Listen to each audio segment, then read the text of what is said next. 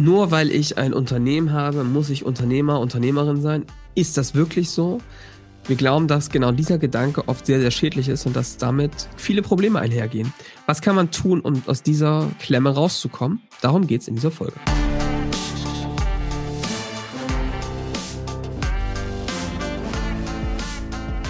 Willkommen zum Scaling Champions Podcast. Konkrete Tipps und Werkzeuge für die Skalierung deines IT-Unternehmens. Hier bekommst du komprimiertes Erfahrungswissen aus über 80 Skalierungsprojekten pro Jahr. Zusammengestellt von Johannes Rasch und Erik Osselmann.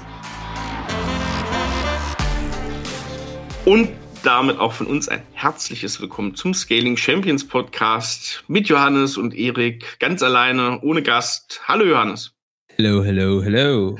Ich habe gemerkt, wir waren gar nicht in letzter Zeit so wenig ohne Gast. Wir haben, glaube ich, vor den letzten zwei Interviews mit dem Pierre und mit Markus und René fünf Folgen ohne Gast gehabt. Ganz ungewöhnlich eigentlich. Wir sind ja eigentlich so pari, was das angeht. Das ist halt wie in einer, in einer Beziehung, dass es manchmal einfach wieder Phasen braucht, wo man auch mal dann ähm, wieder zu zweit miteinander sprechen kann, oder? Das haben wir heute, aber ich werde euch am Ende des Podcasts auch mal ein bisschen Ausblick geben, wer denn so als nächstes hier in diesem Podcast wandern wird, wen wir oh, als ja. nächstes haben, was die nächsten Folgen so bringen werden. An sich, Johannes, wir starten heute mal in ein Thema rein, was ein echtes Feedback-Thema ist. Nämlich, wir reden ja oft über Unternehmerverantwortung, um Arbeit am Unternehmen, was ja sowieso ein geflügeltes Wort irgendwie in vielen ja. Bereichen geworden ist. Und die Frage, die sich stellt, die ganz plump gefragt werden kann, ist, was ist denn, wenn der Unternehmer gar kein Unternehmer ist? Wenn diese Rolle irgendwie falsch ist.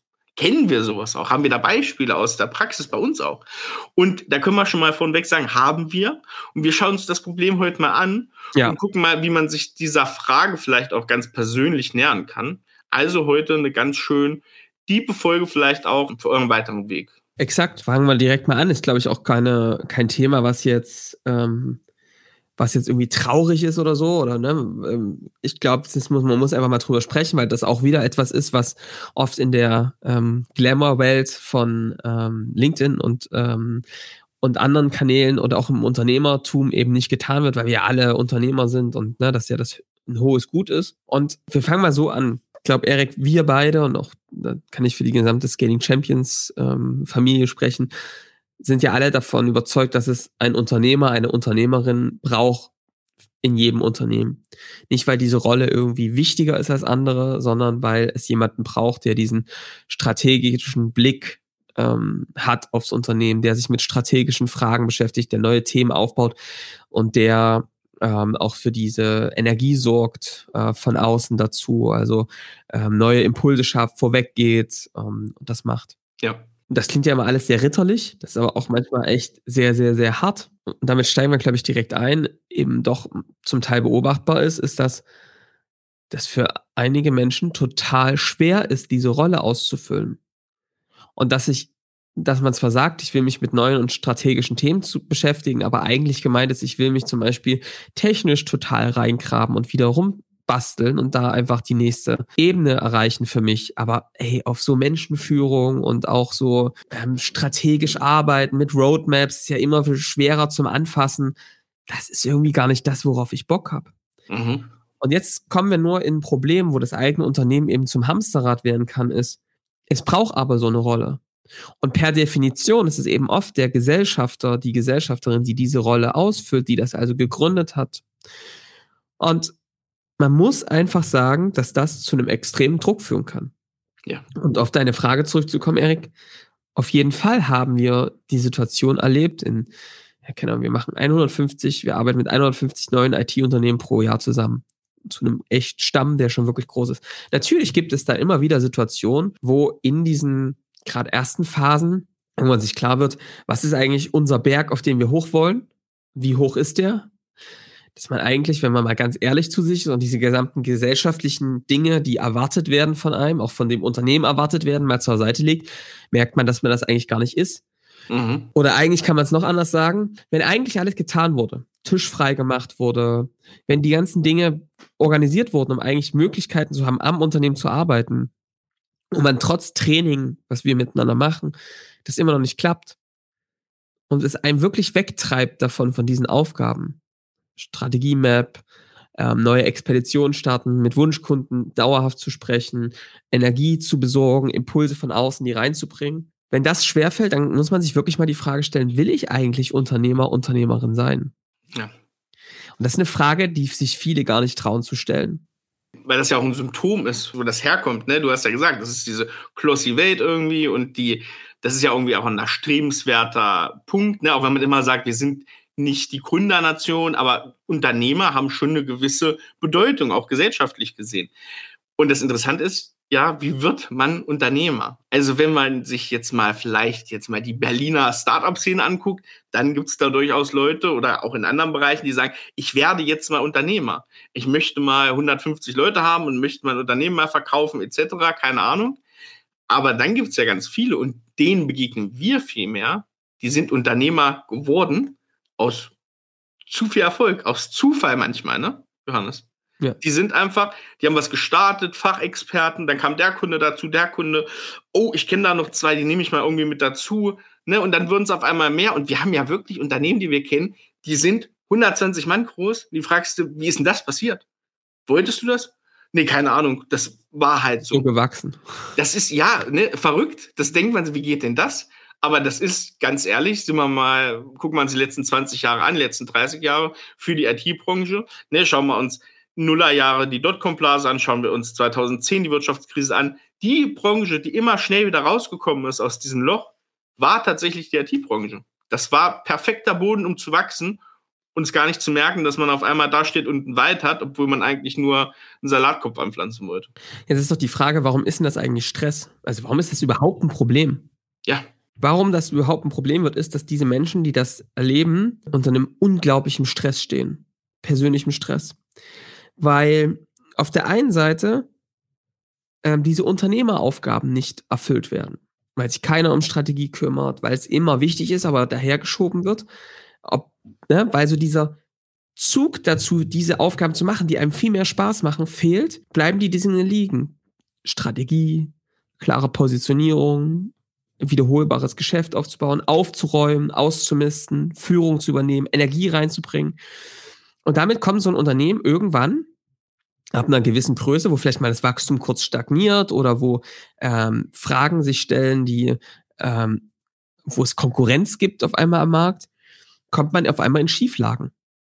Und an diesen Punkten merkt man, dass, dass es jemand fehlt, der Captain fehlt. Es ist ein Schiff ohne Captain. Mhm weil der Captain, für den alle gedacht haben, es wäre der Captain, eigentlich lieber im Maschinenraum stehen würde und sich das selbst gar nicht zutraut und sagt, das ist doch was, was mir überhaupt keinen Spaß macht und mich treibt da nichts hin.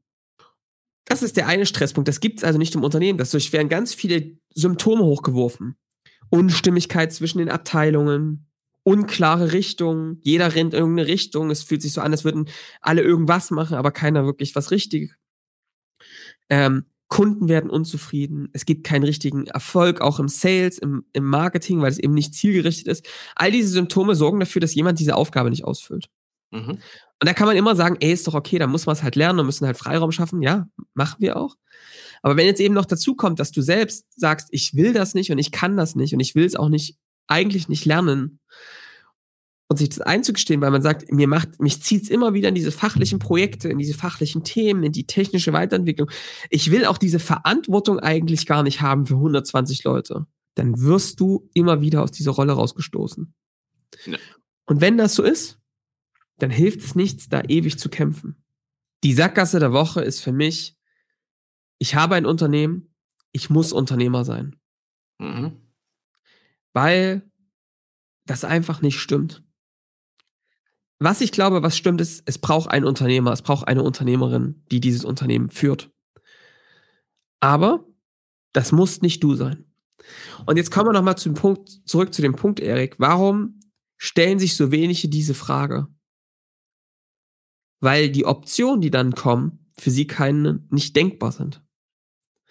Und ich finde aber wichtig, dass wir mit diesem Podcast das mal sagen, dass diese Optionen denkbar sind und auch mal ein paar Beispiele geben, wie das geht. Ja. Weil ganz ehrlich, es ist keine Option in diesem, es ist für einen selbst eine große Scheiße, das auszuhalten. Aber du hast eine Verantwortung für Mitarbeiter. Da hängt in der Regel noch viele andere Haushalte ran, ganze Familien. Wenn da jemand die Verantwortung nicht übernimmt und dass dieses, diesen Rollenkonflikt nicht geklärt bekommt, ist das höchst verantwortungslos gegenüber Mitarbeitern, dem Unternehmen und den Kunden. Und es muss, deswegen sind wir hier im Scaling Champions Podcast, darüber nachgedacht werden, was passiert eigentlich, wenn ich merke, dass ich gar nicht der Unternehmer, die Unternehmerin bin. Ja. Und vielleicht kann da dieser Podcast ein bisschen Mut machen. Und ja, wir haben auch schon in unserer Zusammenarbeit IT-Unternehmen zugeschlossen zusammen.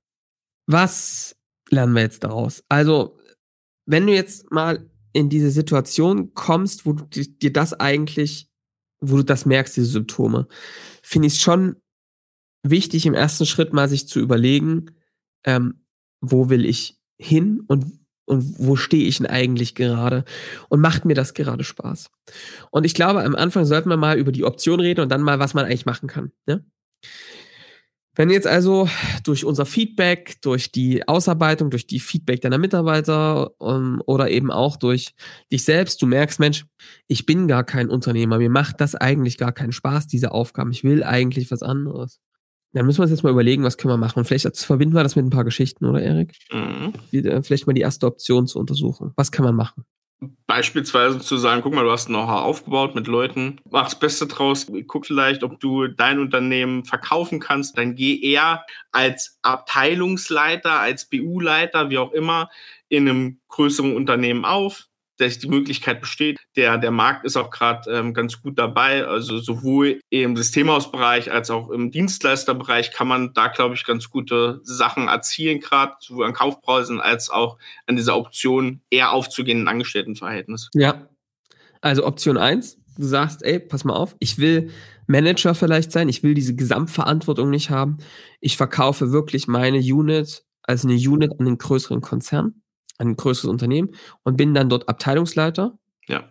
Bringe vielleicht auch mein Geld als Gesellschafter hinter die Brandmauer, habe diesen Exit für mich und gehe aus diesem Risiko raus. Bin Manager und wenn ich merke, das ist nicht mehr meins, dann verlasse ich das Schiff. Genau. Option 1. Hat sicherlich auch ein paar Nachteile. Du bist natürlich ein bisschen fremdgesteuerter, aber auf der anderen Seite musst du die Verantwortung eben nicht weiter übernehmen. Und wenn du jetzt gerade zuhörst und denkst, boah, was, ey, das wäre für mich überhaupt keine Option, ne? Wir gehen jetzt erstmal die Option durch und dann gucken wir mal, wie man damit umgehen kann. Ja? Und was man da machen kann. Option Nummer zwei, was kann man noch machen, Erik? Du kannst zum Beispiel sagen, guck mal, du bist natürlich der technische Crack. Ne? Du bist sowas wie der CTO bei euch. Ja. Und es braucht aber den strategischen CEO. Zu sagen, entweder es gibt schon einen Gesellschafterkreis, ne, wo man sagt, die Rolle ist vielleicht bei anders besser aufgehoben, der es noch gar nicht so fühlt. Und dann gehe ich zurück sozusagen in das Glied, wo ich sage, ich bin eine fachliche Exzellenz, wie auch immer, ich manage ein Entwicklerteam, sowas. Und man hat wirklich die Rolle abgegeben im Gesellschafterkreis. Oder man gibt sogar Prozente ab, holt sich jemanden rein. Ich glaube, das ist wichtig, da sollte man auch mal drüber sprechen. Wenn ich jemanden haben möchte, der ein Unternehmen führt wie ein Unternehmer, kann ich den einfach nur ein Gehalt zahlen? Ich habe der Meinung, ich glaube nicht.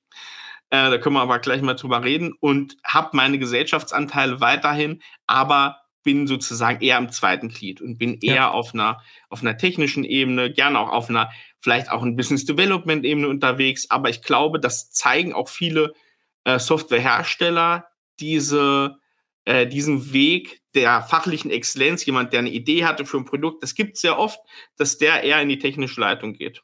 Ja, wie ist da deine Meinung zu, Johannes? Erstmal zu dem Thema insgesamt und auch zum Thema Anteile. Ich finde die Idee gut.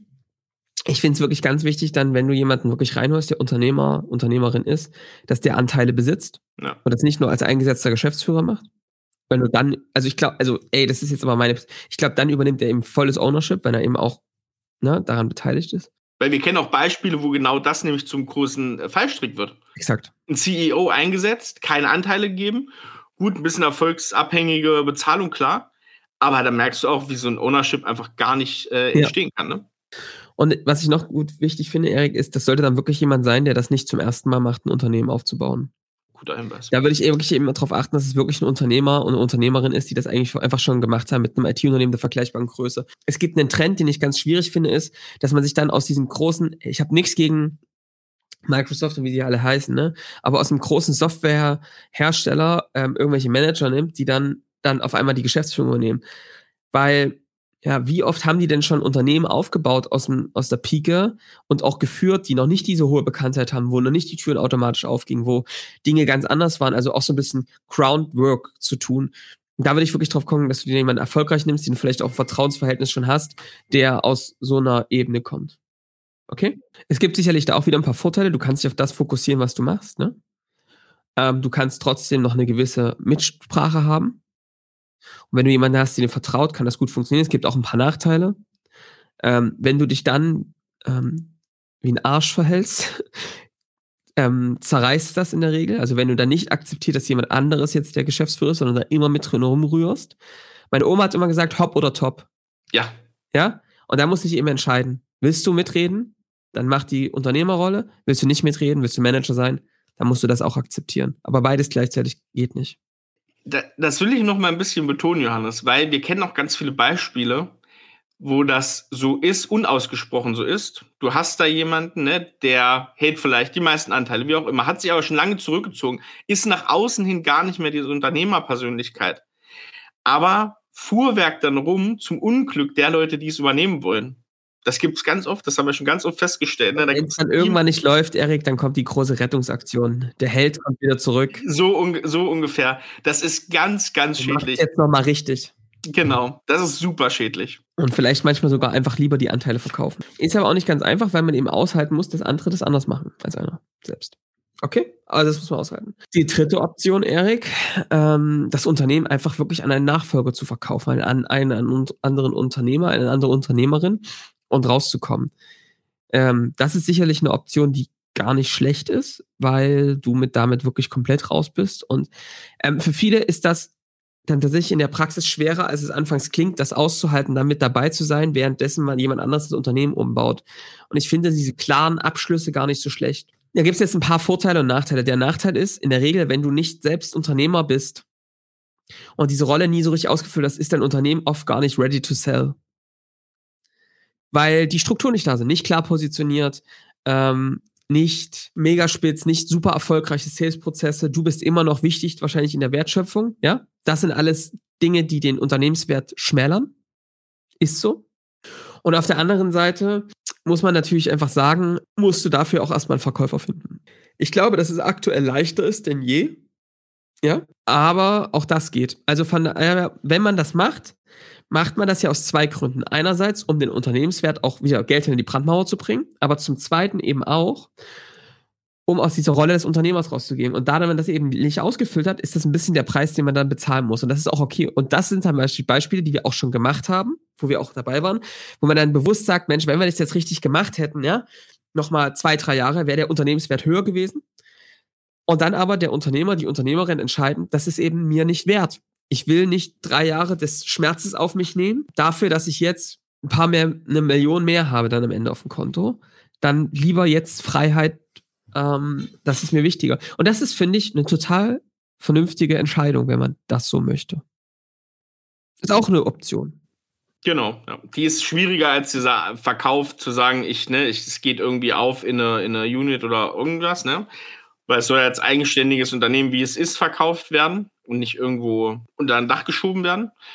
Aber ja, sehe ich auch so. Das ist halt, äh, das, das Ding ist halt bei der Nummer, es kann auf dem Weg total passieren, was ja auch nicht schlecht ist, wenn man sich dafür entscheidet, ich will das Ding jetzt nochmal fertig zum ja. Verkaufen machen, dass man dann seine Liebe zur Unternehmerrolle findet. Weil man muss ja auch mal ehrlich sein, wenn diese Unternehmerliebe noch nicht da ist, kann es ja auch einfach sein, dass du bisher noch nicht den Weg für dich gefunden hat, hast, wie das gut ist. Ne? Auf, du hast richtig gesagt, es muss niemand Unternehmer sein. Und da muss man sich das auch offen und ehrlich eingestehen. Aber das kann halt zwei Sachen sein. Es kann einmal sein, das ist wirklich nichts für mich. Und es kann einmal die Sache sein, ich habe noch nicht den Weg gefunden, wie ich das gut mit allen Sachen, die mir wichtig sind, ja. vereinen kann. So ist es. Und dann gibt es noch eine dritte Option, also eine vierte Option, ne? Vierte Option. Du ja. kannst den Laden zumachen. Du kannst den Laden zumachen. Es geht. Du kannst ihn abmanagen und sagen, sorry, das ist nichts für mich. Ähm, ich will frei sein. Okay. Haben wir auch schon gemacht. Leute, die gesagt haben, das sind dann oft nicht die 120 Mann Unternehmen, aber wenn du so 10, 15 Leute hast, fünf, ne, zu sagen, ey, das ist es nicht, ich will das nicht, ich mache was anderes. witzigerweise sind aus denen dann Unternehmen entstanden. zum Teil, ja. ja. Weil sie eben nochmal neu angefangen haben, Dinge anders gemacht haben. Aber zum Teil eben auch Freelancer. Ich kenne eben dann Leute, die gesagt haben, ich will wieder in die Freelancer, ich will in die Fachaufgabe, ich will mich selbstständig machen als Berater oder ich will tatsächlich auch angestellt sein, was auch okay ist, weil man einfach weniger Stress hat und 17 Uhr nach Hause kommt. Mhm. Und das meine ich überhaupt nicht despektierlich. Und ich glaube, es hilft auch überhaupt nicht zu sagen, das eine ist gut und das andere ist schlecht. Ja. Und dieses Scheitern und so, ey, ganz im Ernst, was das größte Scheitern ist doch, sich jahrelang in irgendeine Rolle zu begeben, in die man nicht reinpasst und jeden Morgen aufzustehen und sich zu denken, ich habe keinen Bock auf den Mist. Das ist das wahre Scheitern, nicht eine Aktion zu machen und eine Entscheidung für sich zu treffen. Ich glaube, das Aushalten ist das Scheitern. Das ist für mich ganz klar die Message dahinter. Da habe ich den riesen Respekt vor den Leuten, die sagen, das ist meine Entscheidung das will ich. Ich nehme das nicht, indem wir in die Insolvenz laufen oder indem wir irgendwas anderes machen und, und ne, akzeptiere das so. Oder indem ich einfach 80, 90 Stunden arbeite, meine ganze Familie über den Bach runtergeht und ich einfach einen Stress habe oder krank werde. Das akzeptiere ich nicht, sondern ich treffe die Entscheidung für mein Leben und ich mache das jetzt so, dass es für mich gut funktioniert. Am Ende das größte Maß an Freiheit, was man sich wählen kann. Ich würde gerade sagen, auch das ist Autonomie, ne? Nicht nur Unternehmertum bedeutet Autonomie. Auch das für sich zu, diese Entscheidung für sich zu treffen. Gibt es noch mehr Optionen? Ich weiß gar nicht. Also wenn du noch gerade jetzt hier zuhörst und sagst, ey, ich habe noch eine Option gefunden, ja. wie man es noch machen kann, dann raus damit. Gibt bestimmt richtig coole Modelle, wie man das machen kann mit den Gesellschaftern, wie du, ne, wie du die Absprache machen kannst. Also wenn du da jetzt gerade zuhörst und denkst, ey, guck mal, wir haben da für uns eine Lösung gefunden, vielleicht auch die Mitarbeiter als Unternehmer, keine Ahnung, ne? Ey, alles mal herschreiben, alles mal schreiben, da machen wir nochmal eine Fortsetzung für alle Ideen, die es noch gab. Wie kann man, wenn man selbst merkt, man ist nicht der Unternehmer, die Unternehmerin, das anders bauen, dass es trotzdem funktioniert? Bin ich sehr, sind wir sehr gespannt drauf. Ähm, schickt uns das mal zu, dann machen wir eine nächste Session dazu. Ja, ja. Kennst du diesen Baumarkt aus Kanada, der seit den 70ern irgendwie seine Anteile, seine Aktienpakete an Mitarbeiter vergibt, wirklich so sehr crowdworkig das macht und da jetzt nee. schon da sind Lagerarbeiter, die wirklich ähm, mit den Anteilen wirklich Millionäre sind okay. da irgendwie seit 40 Jahren in diesem Unternehmen sind Was? und das sehr, sehr cool gemanagt haben. Ich finde das mal raus, wie der, äh, dieser Baumarkt heißt. Ja. Und das sehr, sehr cool gemanagt haben, ähm, wie man wirklich die Mitarbeiter sehr, sehr cool partizipieren lassen kann. Cool. Was gibt es für weitere Punkte, Johannes? Was ich noch sagen will, ist, wie findet man das denn jetzt raus? Hm. Stimmt. Das müssen wir nochmal machen. Ne? Also wenn ich jetzt sage, ach, ich habe da irgendwie schon so ein Bauchgefühl, dann würde ich mal vorschlagen, als ersten Schritt würde ich mal gucken, ähm, dass man sich das nochmal wirklich äh, klar macht. Mal fernab allen Erwartungen, die es da draußen gibt, an wie jetzt ein Unternehmer ist, wie eine Unternehmerin ist, ähm, sich wirklich mal zu fragen, wenn ich mir meinen perfekten Alltag vorstellen könnte, ja, wie wäre das dann? Ihr habt ja jetzt gehört, dass es Optionen gibt und ich glaube, das ist erstmal wichtig, deswegen haben wir das jetzt auch zuerst gemacht, sich erstmal klar zu machen, es gibt Optionen, kein Unternehmer zu sein und das ist vollkommen in Ordnung, weil das auch nicht wenn das, wenn das nicht deins ist, ne? Macht dir das auch keinen Spaß. Natürlich glauben wir auch, dass Unternehmer zu sein ein geiler Job ist und dass das auch Bock macht, ne? Aber eben nur für die, für die das was ist. Und für die, der es liegt. Es kann aber auch genauso geil sein, technischen Guru zu werden. So, also das heißt, da mal frei zu denken und sich zu überlegen, wenn es jetzt keine Barrieren gäbe, wie würde es dann passieren? Ich glaube, dass viele das nicht denken, weil sie Angst haben, wir, sie müssen ja die Verantwortung für ihre Mitarbeiter übernehmen. Und ich glaube, das ist ein Glaubenssatz, der nicht hilft, weil was tust du denn faktisch, wenn du eine Rolle nicht ausführst, die aber auszufüllen ist? Du übernimmst überhaupt keine Verantwortung für deine Mitarbeiter. Das heißt, es ist, glaube ich, der richtige Gedanke, die Verantwortung zu übernehmen. Ich würde sagen, der Glaubenssatz wäre besser, zu sagen, ich übernehme die volle Verantwortung für meine Mitarbeiter, indem ich eine klare Entscheidung treffe, was ich will und was ich nicht will. Denn in diesem Zwischenzustand ist es für alle eine Katastrophe und auch gefährlich. Ja. Okay?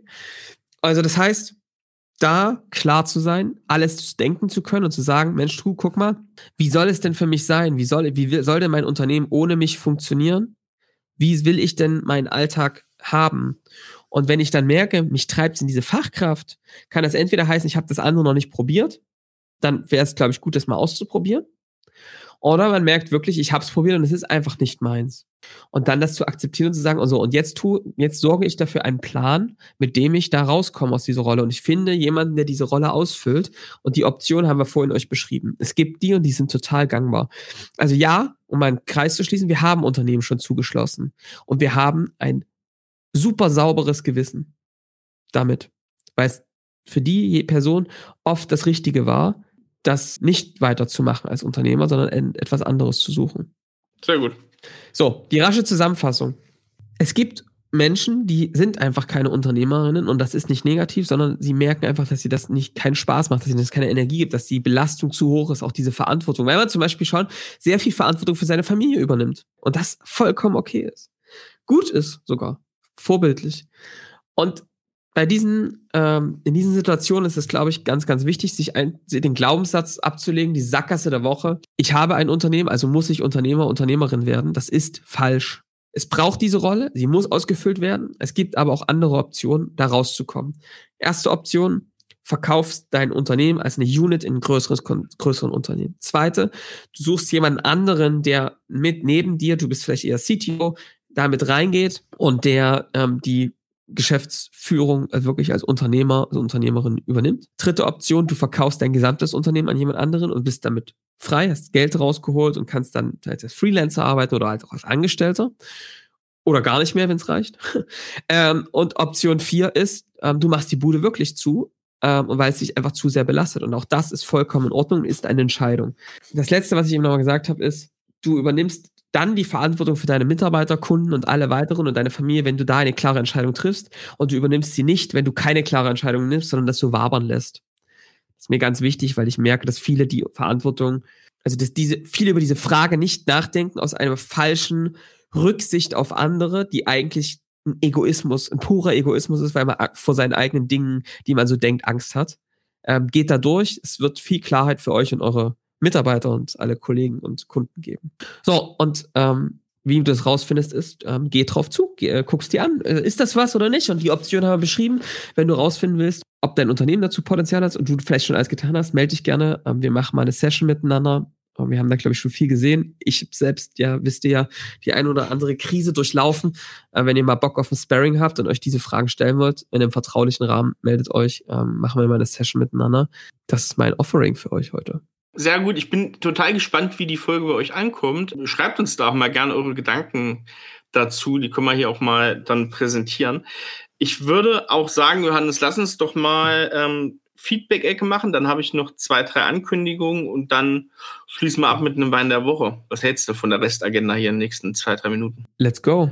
Hau mal was raus aus der, vom Feedback haben wir was Schönes. Hast du was Schönes bekommen? Also, der schöne Paul, ähm, Paul baut gerade. Schöne Paul. Der schöne Paul, Paul aus Dresden, ähm, baut gerade aus, äh, baut in Dresden gerade eine Agentur auf. Ähm, mhm. Grüße an der Stelle. Hallo Johannes, höre immer wieder eure, in eure Podcasts rein und nehme sehr wertvolle Einblicke und äh, Inspirationsschnipsel raus. Danke für euren wertvollen Content. Beste Grüße nach Strehlen, ne, weil da ist ja unser Büro. Ähm, also ähm, danke, Paul. Äh, danke, Paul. Zurück.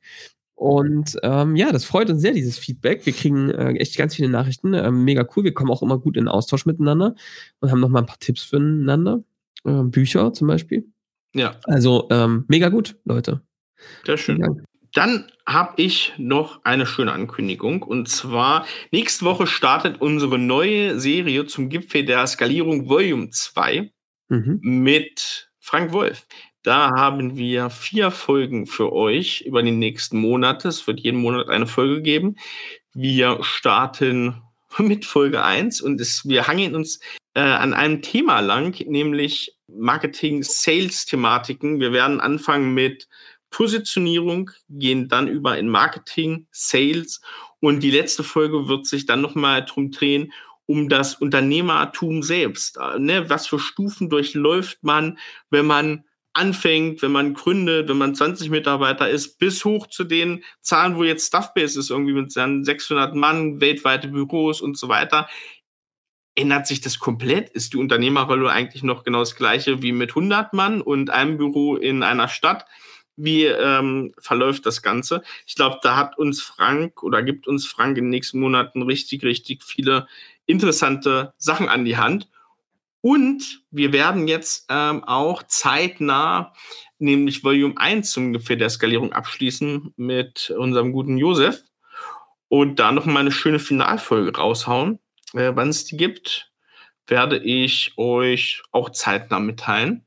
Und dann haben wir noch in den nächsten Wochen richtig coole Gäste, Johannes. Wir haben ähm, Investoren, wir haben Podcast-Profis. Ne? wir lieben dieses Medium als ähm, Sprache fürs Unternehmen. Da werden wir mal ein bisschen nachforschen, wie läuft das Ganze, wie kann man das vielleicht auch für sein Unternehmen nutzen. Da haben wir wirklich eine Special-Folge, weil wir das cool finden. Yes. Und ähm, ja, einige spannende Unternehmen.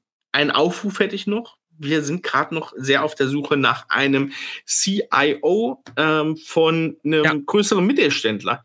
Einfach mal Leute, die Einkäufer sind von IT-Unternehmen, die Bock haben, mal drüber zu reden, was ihnen wichtig ist für einen guten Partner für die Digitalisierung von einem klassischen Mittelständler. Da wollen wir noch demnächst ein Interview führen, kann nach dem Sommer sein wahrscheinlich, aber wer da einen Tipp hat, CIOs, die ihr kennt, ähm, vielleicht seid ihr selber einer, dann meldet euch oder schickt uns die Namen. Ja. Und dann habe ich noch eine Ankündigung eigener Sache, über die ich mich riesig freue. Wir werden ab Juni einen Newsletter rausbringen, der Scaling Champions Newsletter. Ne, äh, es gibt den Scaling Champions Podcast schon und natürlich, du weißt es, du hörst den Podcast hier, das ist was für dich, ein Medium, das passt, aber es gibt auch einige, die sagen, du, ich lese lieber früh mal meine äh, halbe Stunde, gehört zur Morgenroutine, es gibt ja tolle Newsletter, ich weiß nicht, Johannes, also für mich ist hier ähm, Morning Brew, ähm, der, das ja. ist eigentlich ein ganz, ganz geiler Newsletter, der einen mal einen schönen Überblick und Start in den Tag gibt. Ähm, und wir probieren das jetzt mal, unsere Inhalte aus dem Podcast zu übernehmen mit ein paar zusätzlichen Sachen, kurz gelesen in fünf Minuten. Und ja, da gibt's, äh, das ist ein richtig schönes eigenes Projekt geworden hier. Das finde ich richtig cool. Ich sehe das auch nur von der Seitenlinie. Da hat sich richtig was äh, zusammengeschlossen. Da sind die ersten Dinger in Vorbereitung. Und ihr könnt es jetzt schon abonnieren und zwar unter www.scaling-champions.com slash newsletter. Und ich habe euch das nochmal in die Show Notes. Also das äh, wäre cool, wenn ihr da abonniert und mal schaut, wie ihr das findet. Und dann schließe ich ab mit dem Wein der Woche, Johannes. Und ja. zwar nehmen wir da das Weingut Rudolf May aus, ähm, aus Franken. Und wie soll es anders sein, wenn wir schon in Franken sind? Dann gibt es auch einen Silvaner und zwar den Retzstädter Langenberg. Erste Lage, ähm, richtig günstig zu erwerben. Die erste Lage hier für ja, 15 Euro. Mhm. Und richtig cooler Wein, richtig tolles Weingut. Rudolf May ist der Vater, der Sohn ist auch schon in voller Verantwortung. Da auch eine coole Unternehmensübernahme. Sehr naturnahes Weingut und macht richtig Spaß. Die haben eine tolle Entwicklung in den letzten Jahren genommen holt euch das mal, kann man durchweg alles trinken. Geil. So, Johann, ich würde sagen, machen wir Schluss für heute, oder? So machen wir es. War wieder eine coole Folge. Ähm, und ähm, genau, nächstes Mal äh, werden wir mal wieder ein paar Folgen machen, äh, wo es auch wieder ein bisschen technischer wird, ne? wo wir mal wieder ja. in Details reinsteigen. Sehr, sehr gut. Dann würde ich sagen, abonniert, äh, teilt das Ganze und wir hören uns in der nächsten Woche dann mit Frank Wolf wieder. Bis dahin, macht's gut. Ciao. Bis dann. Ciao, ciao.